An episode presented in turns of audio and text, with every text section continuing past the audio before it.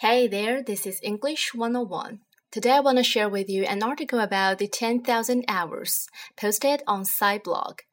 Maybe you've heard about the 10,000 hours theory, maybe you've not. You see, many popular psychology books over the last few years have sold us a simple message about what it takes to be perfect at just about anything practice. It's become known as the 10,000 hour rule there being an estimate of how long it takes to become an expert. It works out to around 10 years. But now, new research questions this strong case that's been made for practice.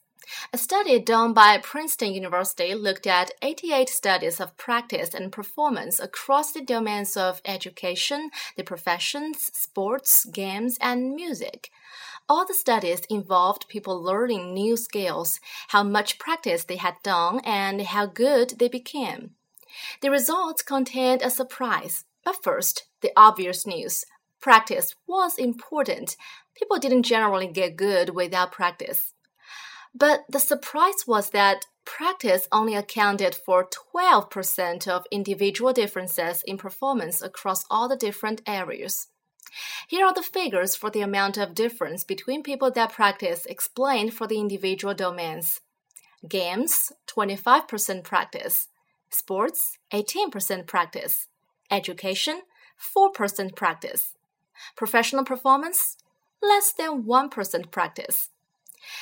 Their results are a far cry from the claims of many self help authors who have overstated the importance of practice.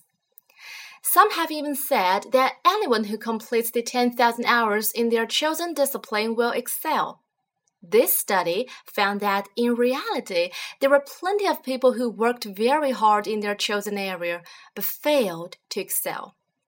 For example, in a series of studies on people learning the piano, some did relatively little practice and reached a high standard, while others did much more practice but failed to reach the same heights. Then, what are the other factors that may be important? 1.